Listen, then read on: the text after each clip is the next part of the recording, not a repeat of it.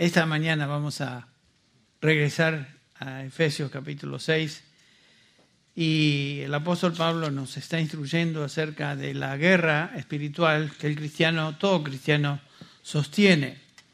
No hay duda que la vida cristiana no es un paseo, es una guerra, es una batalla campal. Y Efesios nos enseña eso. Eh, Pablo se incluye en este grupo de personas a quien él instruye. Él dice, nuestra lucha es no contra carne y sangre. Y él se incluye. Yo estoy en esta lucha, yo estoy en esta guerra junto con todos los santos. Esta carta va dirigida a los santos en, en Éfeso, pero va dirigida a cada uno de nosotros.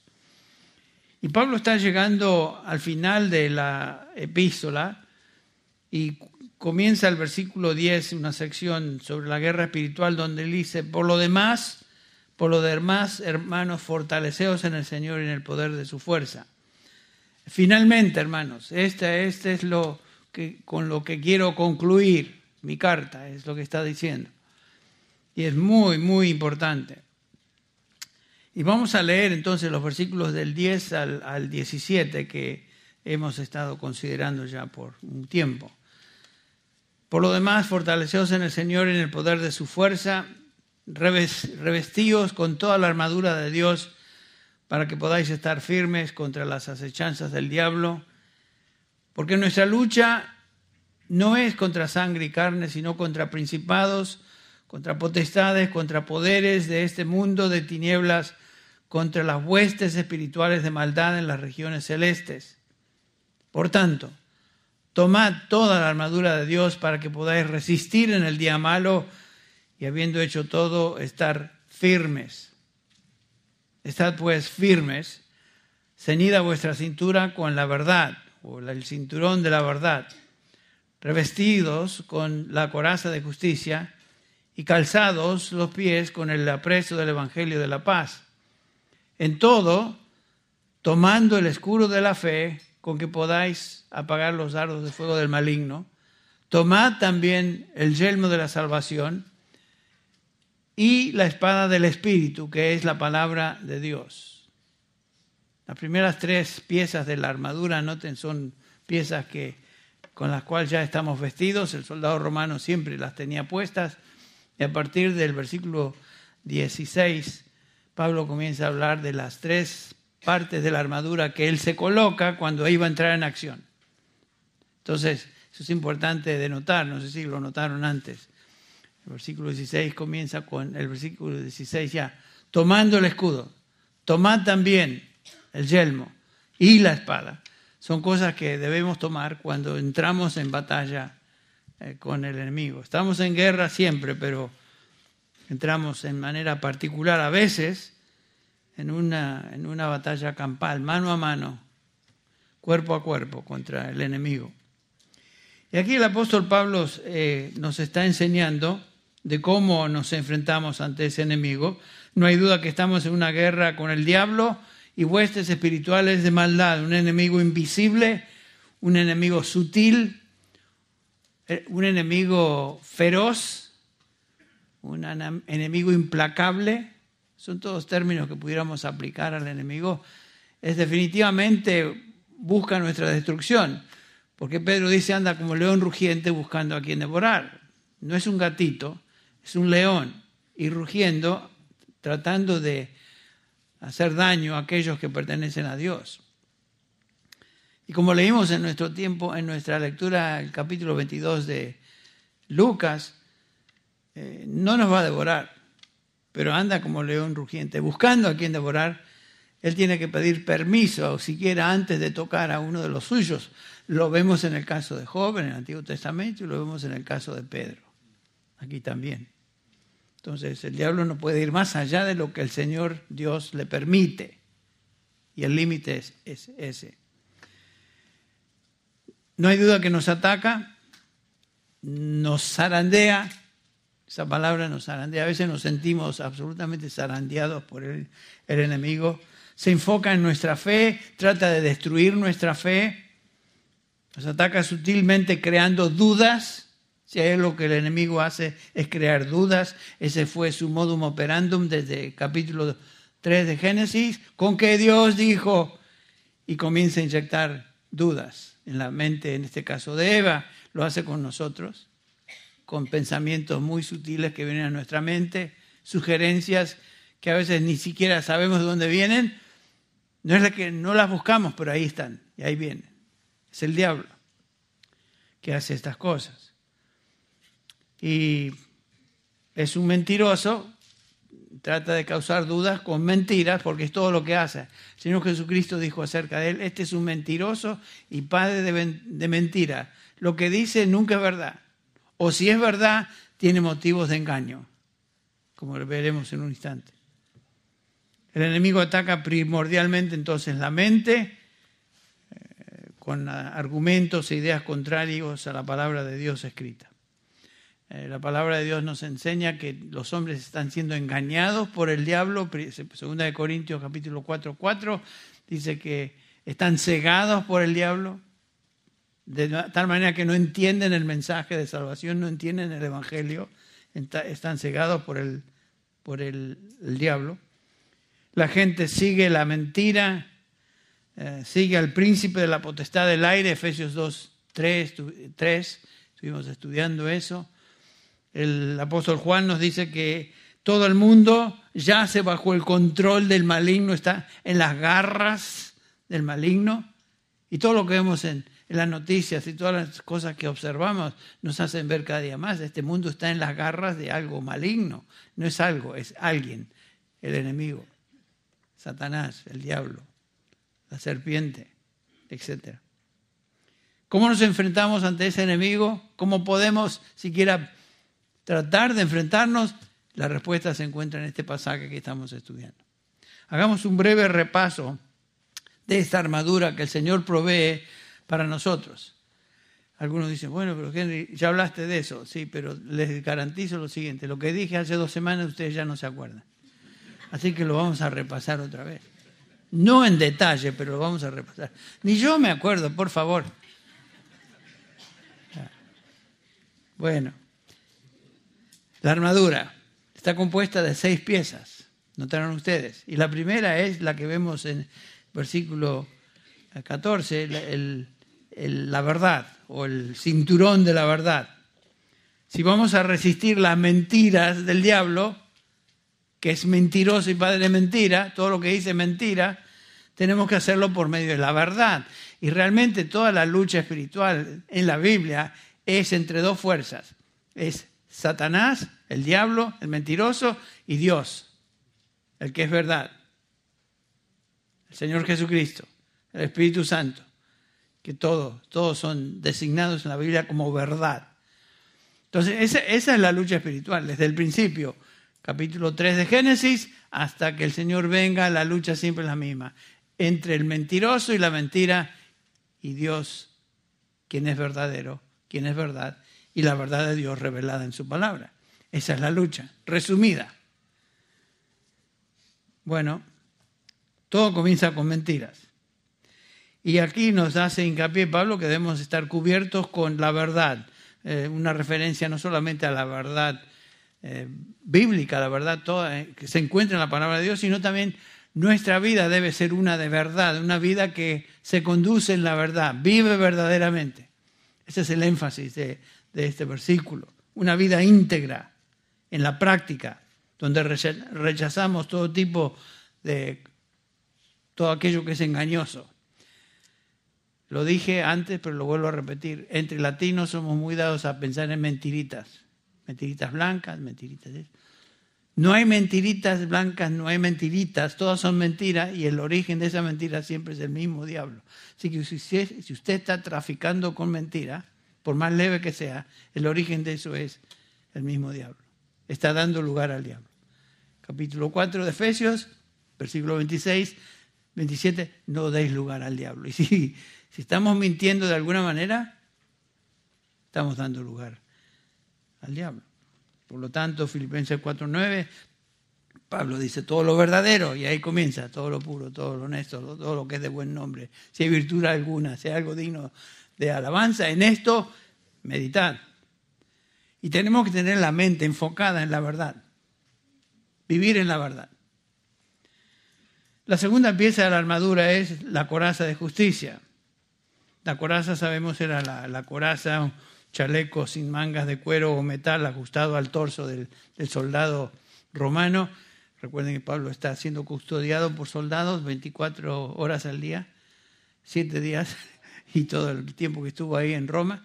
Y él está observando, observando la armadura que todo soldado romano poseía y está usando esas piezas para, de una manera, hacer una analogía y transferirla a lo que nosotros como cristianos luchamos. Necesitamos estas piezas. La segunda pieza de la armadura es la coraza, pero aquí es la coraza de la justicia. La coraza cubría corazón, pulmones, intestinos, la mente. Eh, para en la escritura, la coraza es el donde cubre el corazón, representaba la mente, emociones y voluntad. Entonces tenemos que estar cubiertos en esta zona. Y como ya vimos, la mente y las emociones son dos áreas donde Satanás nos ataca furiosamente.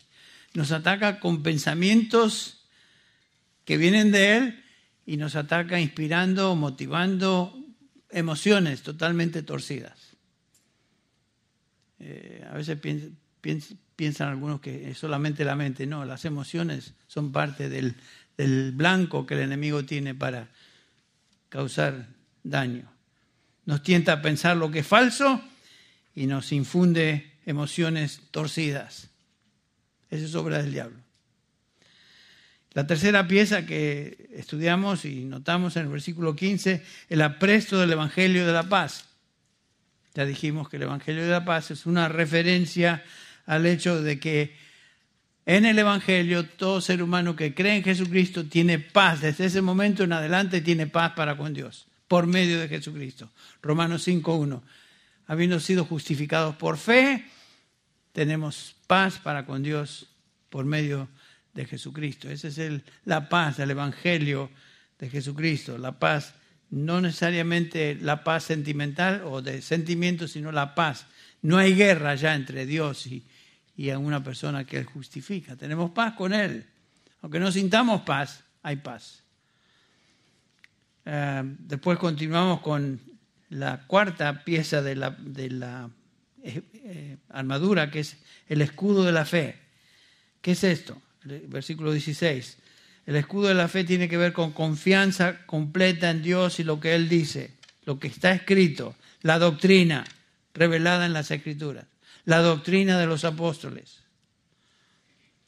Eh, ustedes recuerdan que la primera iglesia se nos describe ahí en Hechos capítulo 2, cuando la iglesia nace, capítulo 2 de Hechos, se dedicaban continuamente, lo primero que dice a la doctrina de los apóstoles. Tenían que saber doctrina, tenían que entender doctrina, tenían que estar fundamentados en la doctrina para poder crecer, para poder ser testigos del Señor Jesucristo, para poder luchar en esta lucha espiritual en la cual nos encontramos. La doctrina es algo vital en la vida de un creyente.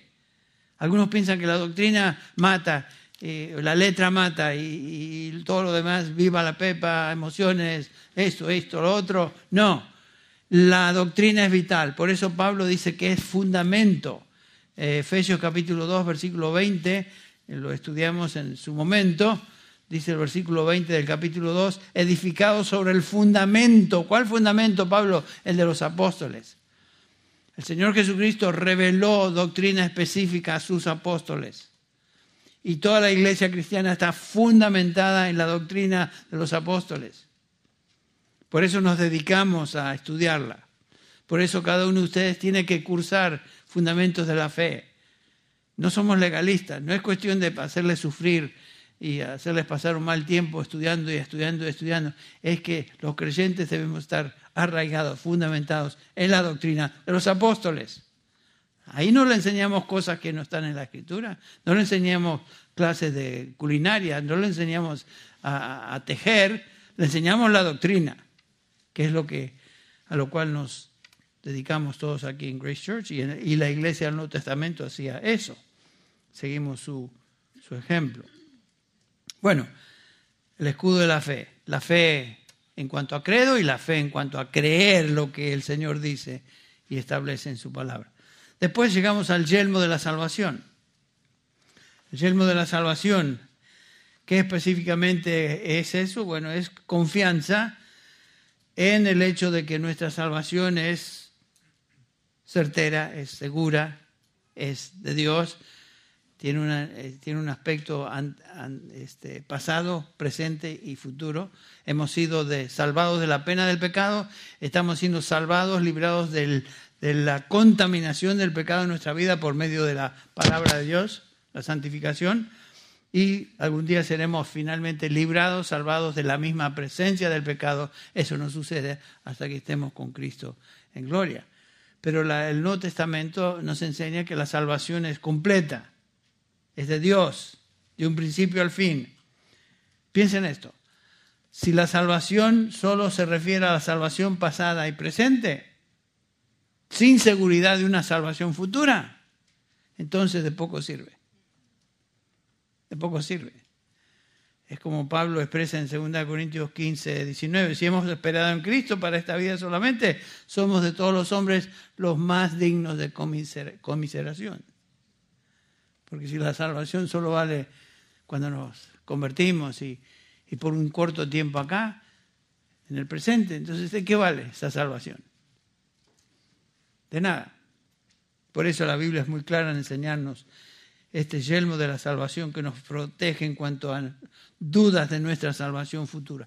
Si hay un problema, hermanos, que se repite una y otra y otra y otra vez en consejería espiritual con creyentes en Cristo, el problema más pronunciado, el problema más común es la inseguridad de la salvación.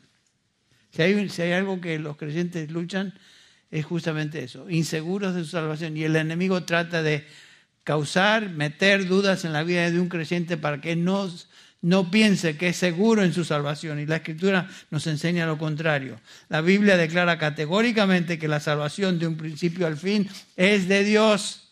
Y si es de Dios, no puede fracasar, porque es de Él.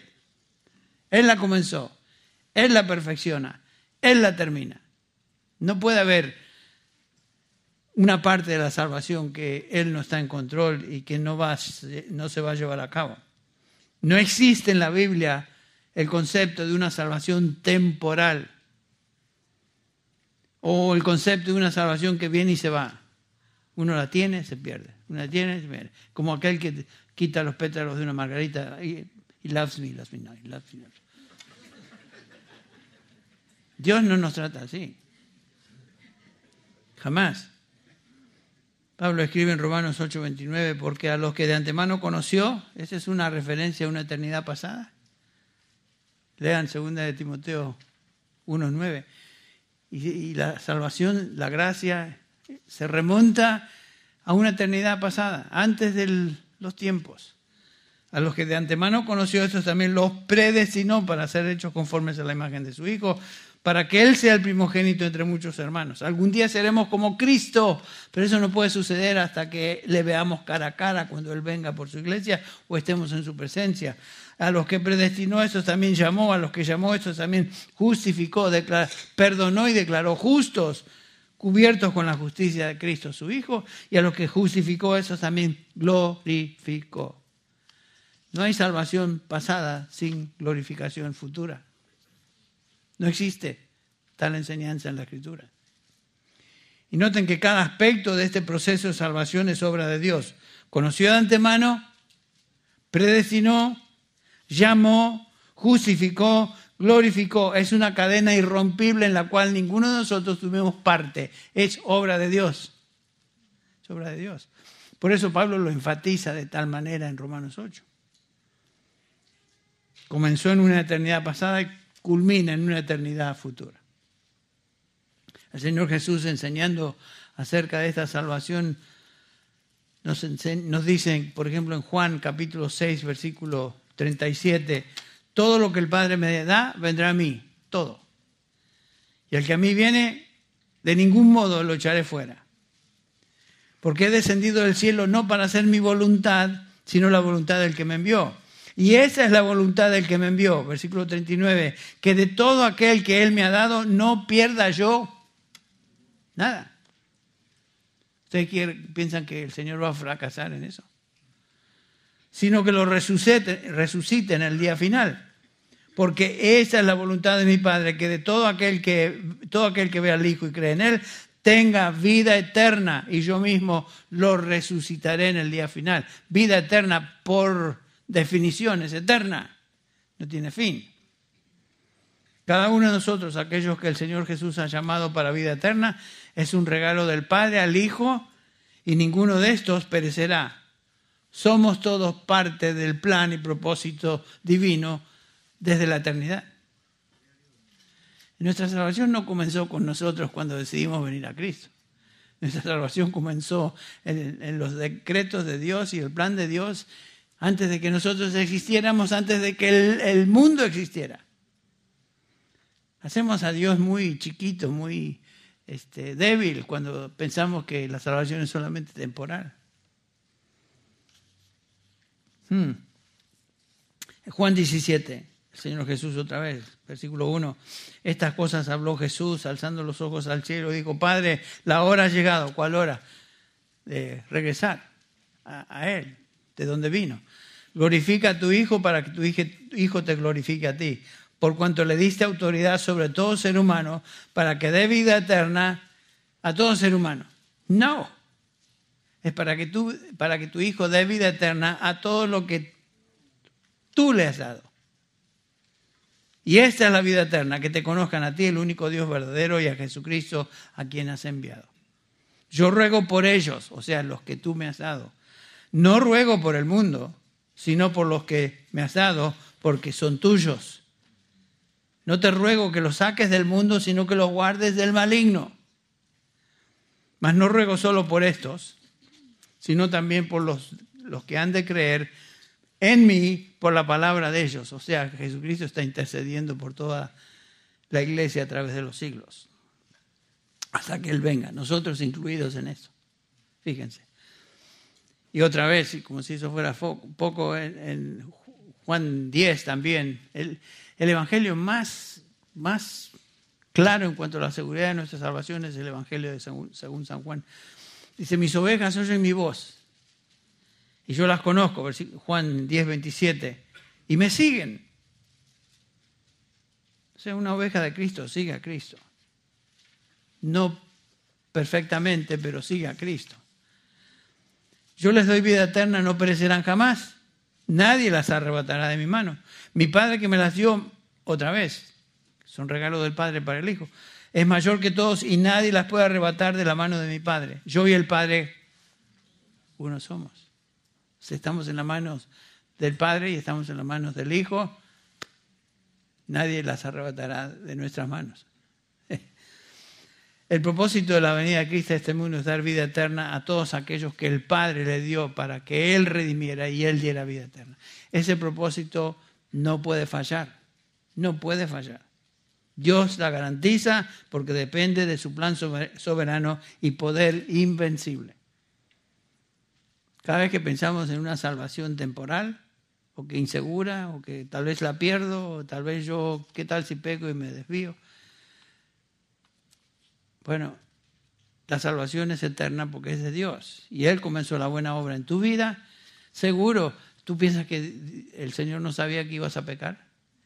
¿Tú piensas que el Señor lo tomó de sorpresa cuando caíste en algo, resbalaste en algún pecado que ahora te acusa y te hace pensar y el diablo viene y dice, mira, qué tipo de cristiano eres tú con todo esto. ¿Qué otro cristiano comete las transgresiones que tú has cometido? Y, si ustedes leen el libro de Gurnal, que se los sigo recomendando, este, cómprenlo, ya sea por eBay, por ah, este, Amazon o este, la jungla de Brasil, cualquiera cómprenlo, léanlo. Bueno, ya me, desvié. Señor Jesús dice, digo, Romanos 8 nos dice que nada ni nadie nos puede separar del amor de Dios que es en Cristo Jesús. Bueno, uno de los privilegios preciosos de ser hijos de Dios es saber que le pertenecemos por toda la eternidad. El yelmo de la salvación es eso, es confiar en ese hecho cuando el enemigo y las dudas vienen, tener ese yelmo ese casco bien puesto, porque eso es de Dios. Él nos salvó y nos salvó para siempre. Bueno, tengo que continuar con, con la última pieza de, de la armadura, que es la que sigue ahí, el versículo 17, que es la espada del Espíritu, que es la palabra de Dios. Versículo 17, tomad el yelmo de la salvación, hemos cubierto ahora la espada del Espíritu, que es la palabra de Dios. Tremendo versículo. Hay que, hay que sacarle el jugo a esto. Este versículo encierra verdades esenciales para el cristiano en esta lucha espiritual. La espada del Espíritu es un arma vital, vital en la guerra espiritual. Pero tristemente muchos cristianos, demasiados cristianos, no entienden este, esta arma ni saben cómo usarla. Y estaremos viendo eso.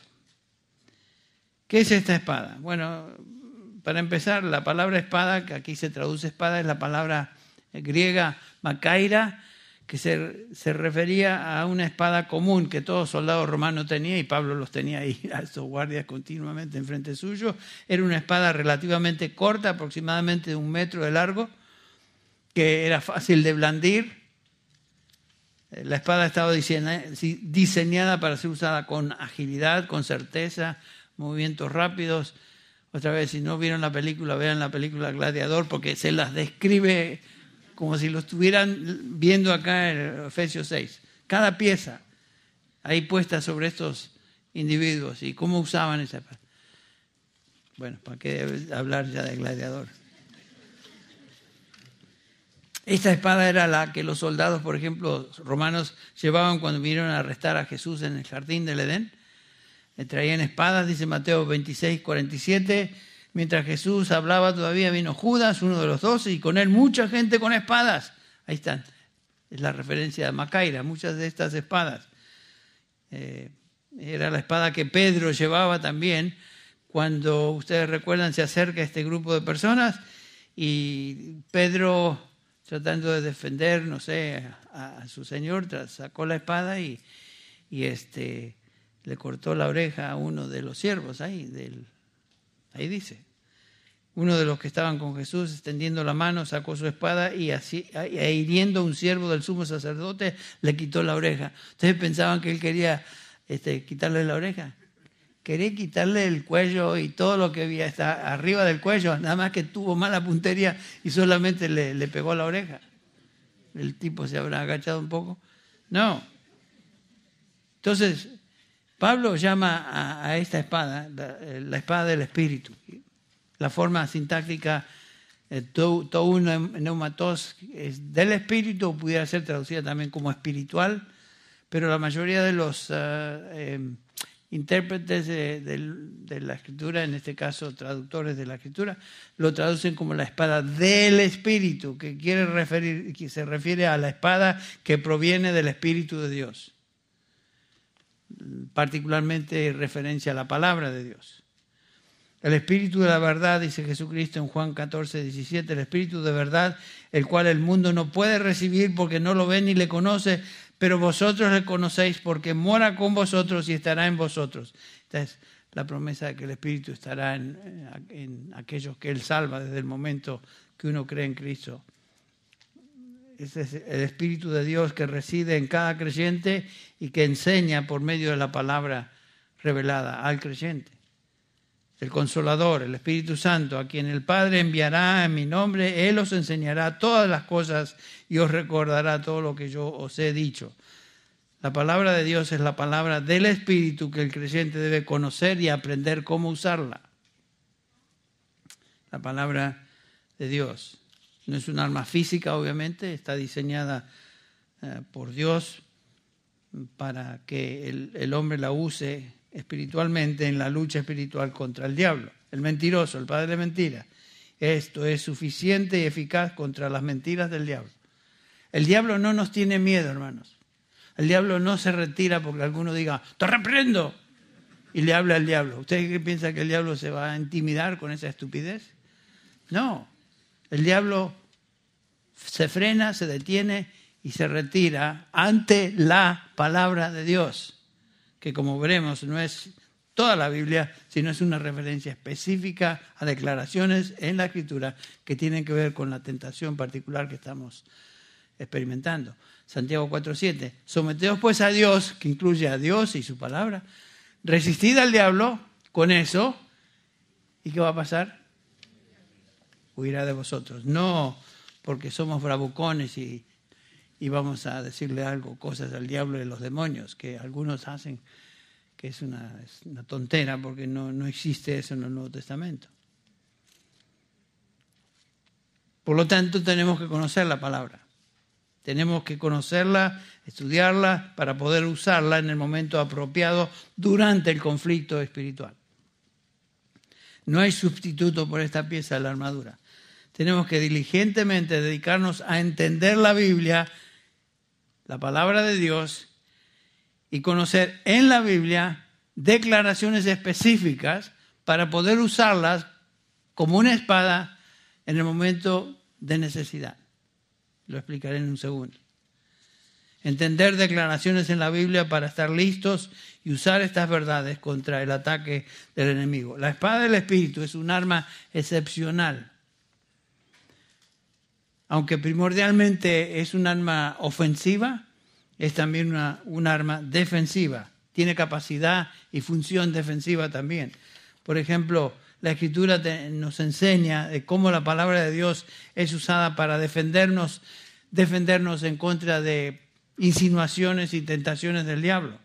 La palabra de Dios puede ser usada con precisión y eficacia para detener y derrotar el avance del enemigo. Y ustedes recuerdan cómo el Señor Jesús utilizó la palabra de esta manera.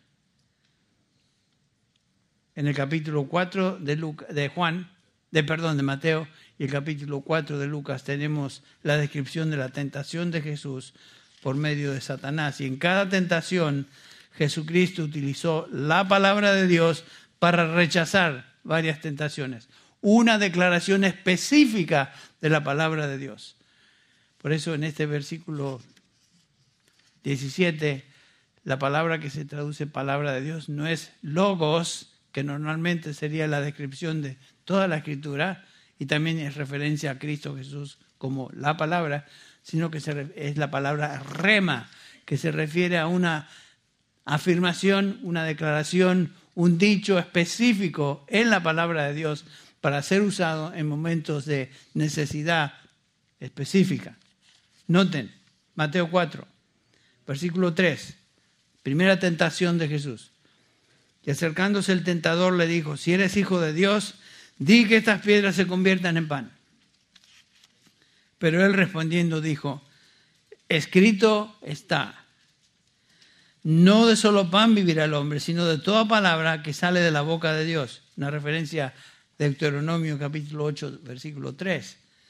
Noten que Jesús, Dios hecho carne, no se puso a debatir con el diablo. Él podría haberle dicho, oye, no sabes con quién estás hablando tú. Es que no tienes ideas a quién te diriges. Yo soy Dios, parte del Dios Trino, soy la tercera persona, segunda persona de la Trinidad. ¿Cómo que, que me vienes a hablar así? El Señor podría haber dicho, mira, yo podría destruirte a ti así. No se, puso, no se puso a pelear ni a debatir con el diablo, sino que simplemente usó la palabra de Dios para resistir esa tentación. Y dijo, escrito está, escrito está. Lo cual nos enseña, cuando nosotros estamos siendo atacados, tentados por una tentación o acusación o idea particular que viene del enemigo, ¿qué hacemos? Vamos a tratar de debatir. No, no, pero eso no puede ser. Vamos a tratar de pensar. Escrito está. Por eso tenemos que tener la palabra de Dios al dedillo. Tenemos que tenerla dispuesta lista para ser usada cuando la necesitamos por medio de afirmaciones particulares. La palabra de Dios, que es toda la Biblia. No, tenemos que utilizar afirmaciones de la palabra de Dios para resistir. Segunda tentación de Jesús. Y le dijo, este es el diablo. Si eres hijo de Dios, lánzate abajo, pues escrito está. A sus ángeles encomendará y en las manos te llevarán, no sea que tu pie tropiece en piedra. Mal uso de la palabra de Dios. Bien, aun cuando Satanás usa la, Biblia, la usa para, tentar, para mentir. Y Jesús le dijo, también está escrito, no tentarás al Señor tu Dios. Deuteronomio 6, 16. O sea, Cristo respondió otra vez con una afirmación, una rema, una declaración específica de la palabra de Dios. La tercera tentación que vemos acá, el versículo 8. Otra vez el diablo le llevó a un monte alto y le mostró todos los reinos del mundo y la gloria de ellos y le dijo, todo esto te daré si postrándote me adoras. Entonces Jesús le dijo, vete, Satanás, porque escrito está, al Señor tu Dios adorarás y a Él solo servirás. Deuteronomio 6:13. Cada tentación es rechazada con una afirmación de la palabra de Dios escrita. Una porción, una afirmación, un dicho, un rema, esa es la palabra que se traduce ahí, rema de la, palabra de Dios, no logo, sino rema, una afirmación particular. Jesucristo, Jesucristo usó la espada del Espíritu de esta manera. Esto es la macaira, la espada para el combate de la palabra, de la palabra con precisión, en el momento oportuno. No indiscriminadamente a la marchanta lanzando versículos bíblicos. No, específico. Ante la tentación específica, palabra de Dios específica. Porque eso es lo único a lo cual el diablo retrocede y responde. No nos teme a nosotros, teme a la palabra. Eso es importante. Es importante tener esa arma siempre a la disposición, porque no podemos pelear de otra manera. Eh, el diablo no se va a intimidar con nuestras tonteras y argumentos particulares. Esto es crucial de entender. Cuando somos tentados debemos reconocer lo que Dios dice en su palabra en situaciones específicas y usar eso para resistir. Te pregunto, ¿qué tipo de tentación estás pasando hoy? No levantes la mano ni me digas, simplemente estoy preguntando. ¿Qué estás pasando? ¿Qué tipo de pasaje de la Escritura lidia con esa tentación? ¿O qué pasaje tal vez piensas que él tendría que ver con esa tentación? Memorízalo, medita en él y úsalo para resistir.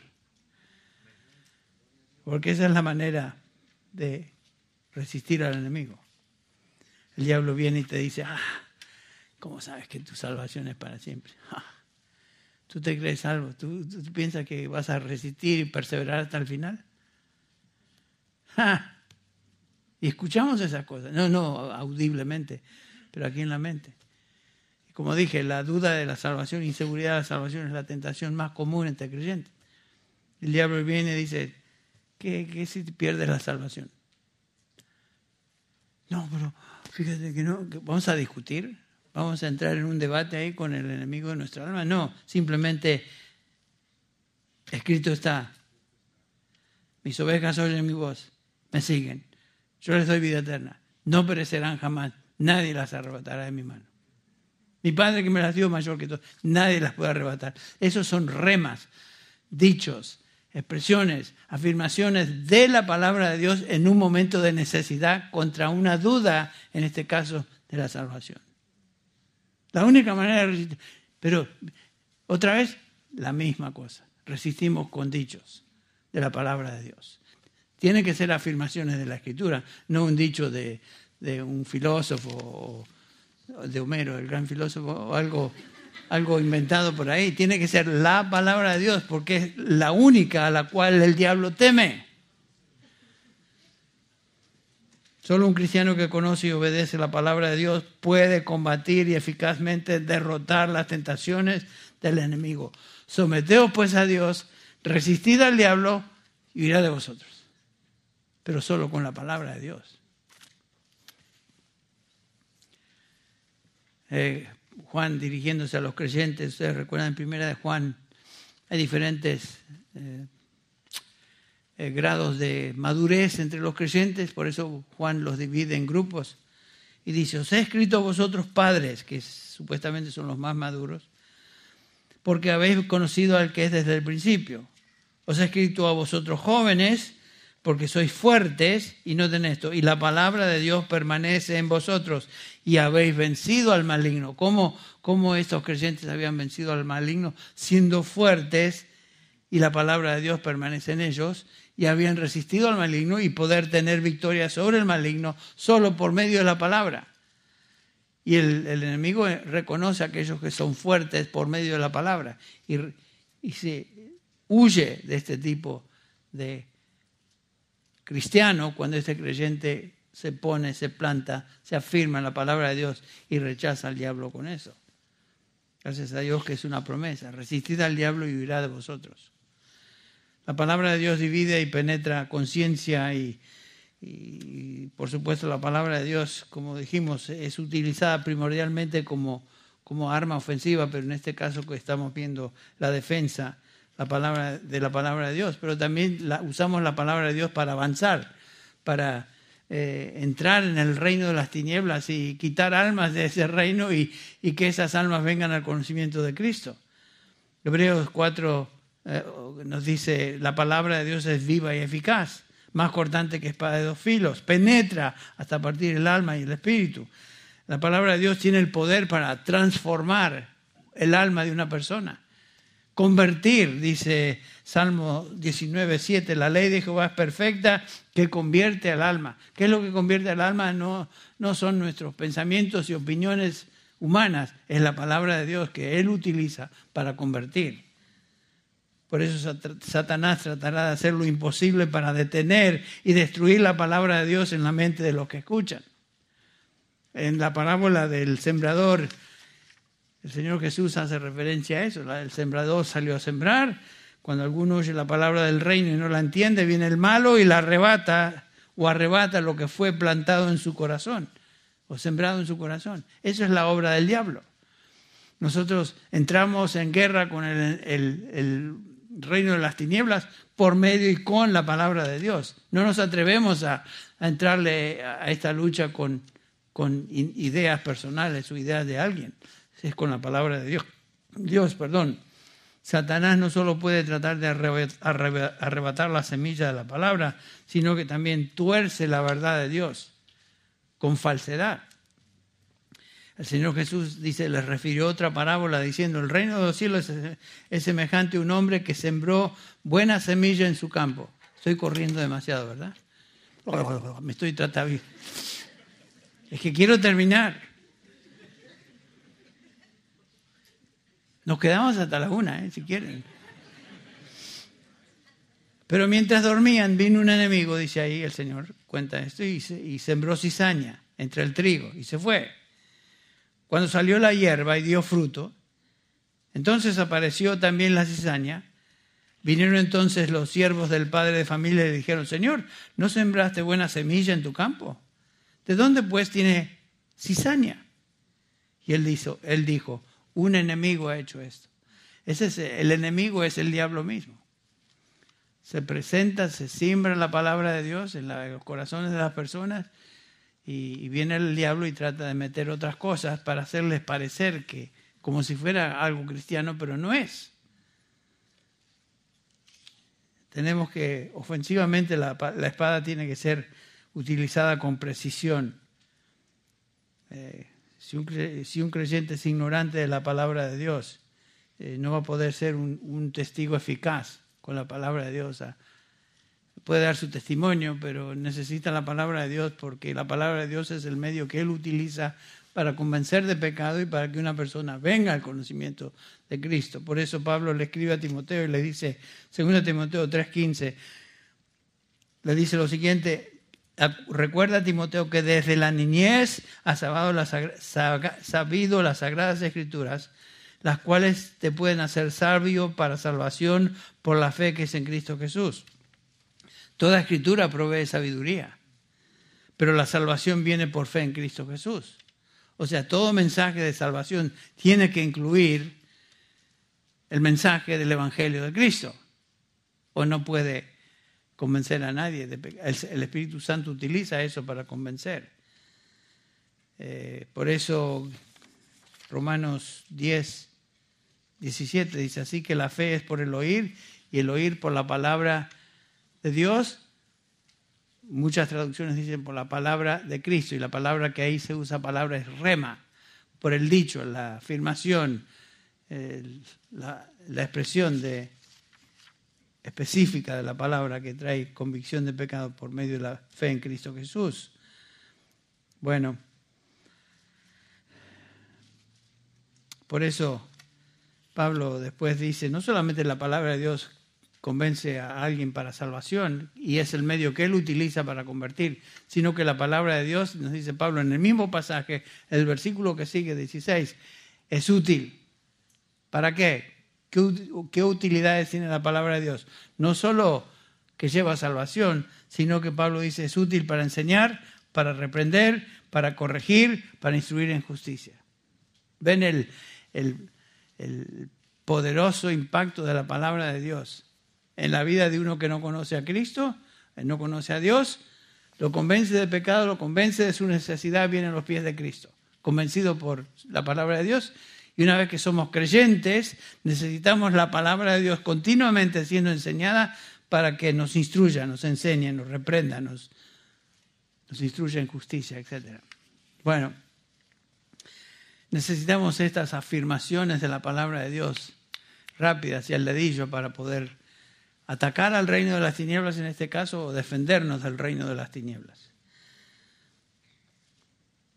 ¿Cómo vamos a causar que uno llegue a salvación por medio de la palabra acerca de Cristo. ¿Se acuerdan el carcelero de Filipos? Cuando ante la posibilidad de que estos ah, presos que estaban bajo su custodia, custodia hubieran huido después de ese terremoto en el capítulo 16 de Hechos, ¿ustedes recuerdan? Eh, se iba a quitar la vida porque un guardia romano que no cuidaba eh, lo que le esperaba era ejecución y Pablo le dice, no, no te hagas daño porque estamos todos aquí. Inmediatamente él se cae de rodillas y dice, señores, ¿qué haré para ser salvo? ¿Qué haré para ser salvo? Rema de la palabra de Dios. Cree en el Señor Jesucristo y será salvo. Esa es una, es una breve declaración de la palabra de Dios que es usada para un momento de presentar el Evangelio. ¿Qué debes hacer para ser salvo? ¿Quieres ser salvo? Tú deseas ser salvo. Cree en el Señor Jesucristo y será salvo. Y lo que esto implica hay que explicarlo. Pero son dichos, afirmaciones, declaraciones cortas de la palabra de Dios, así como el Señor Jesucristo las usó.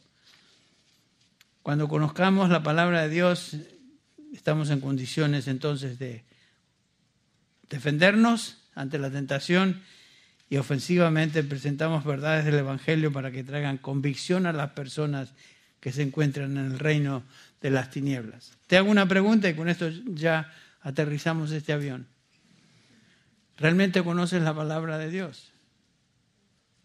¿Qué también la conoces? ¿Conoces la espada del Espíritu que está a tu disposición? ¿Estás peleando la batalla con la espada de la palabra o descansas en tus argumentos o alguna idea humana para pelear? Si no conoces la palabra de Dios, existen dos razones posibles. La primera, eres un niño en la fe, que está bien, un niño en la fe todavía no ha crecido, no conoce mucho. O la segunda es, eres negligente en cuanto al conocimiento de la verdad de Dios. No la estudias, no dedicas tiempo a eso. Cualquiera de los dos casos, desde a partir de hoy no tienes excusa, cualquiera sea tu condición. Pedro nos desafía con este, este reto, este mandamiento, desead como niños recién nacidos la palabra, la pura leche de la palabra, para que por ella crezcáis para salvación. Necesitamos como hijos de Dios, como aquellos que le pertenecemos, la palabra de Dios para crecer. Es la única manera de crecer. Y termino con esta declaración. Nada es más poderoso que la palabra de Dios para, como Pablo nos dice en 2 Corintios 10:5, para destruir especulaciones y todo razonamiento que se levanta contra el conocimiento de Dios y poner todo pensamiento en cautiverio a la obediencia de Cristo. No hay nada más poderoso que la palabra de Dios. Eh, Lloyd Jones, hablando de, y con esto termino, hablando de Martín Lutero, un hombre que sin Martín Lutero no hubiéramos tenido la reforma, dice lo siguiente, aunque Lutero fue un hombre a menudo solo, pudo luchar contra un sistema religioso de 12 siglos de tradición. Lo hizo, ¿cómo lo hizo? Tomando la espada del Espíritu que es la palabra de Dios. Y saben una cosa, sin Lutero y esa convicción suya y lo que hizo, no tendríamos reforma. Hoy estaríamos todavía en tinieblas. Bueno, que el Señor utilice su palabra hoy para enseñar lo que tiene que instruir en la vida de cada uno de nosotros y que seamos bendecidos por eso. La próxima vez terminaremos con la versículo 18 al 20 donde Pablo exhorta ahora a los creyentes a orar. No es una de las piezas de la armadura, pero es un elemento singular, esencial en la lucha espiritual oración, orar unos por otros, como aquí Pablo nos va a enseñar. Vamos a orar ahora. Padre, gracias te damos por la instrucción de tu palabra. Gracias te damos, Señor, por habernos ah, clarificado ciertas cosas. Ayúdanos a entender. Te pido, Padre, que bendigas a cada uno de tus hijos aquí, que concedas discernimiento y crecimiento espiritual por tu palabra a través de tu espíritu. Y te damos gracias, Señor, por esta oportunidad que hemos tenido de abrir tu palabra, examinarla y considerar esta palabra como espada del Espíritu. Bendícenos, Señor, llévanos con bien a donde tú nos lleves el resto del día y, y ayúdanos a estar meditando, pensando en estas cosas. En el nombre de Jesús. Amén.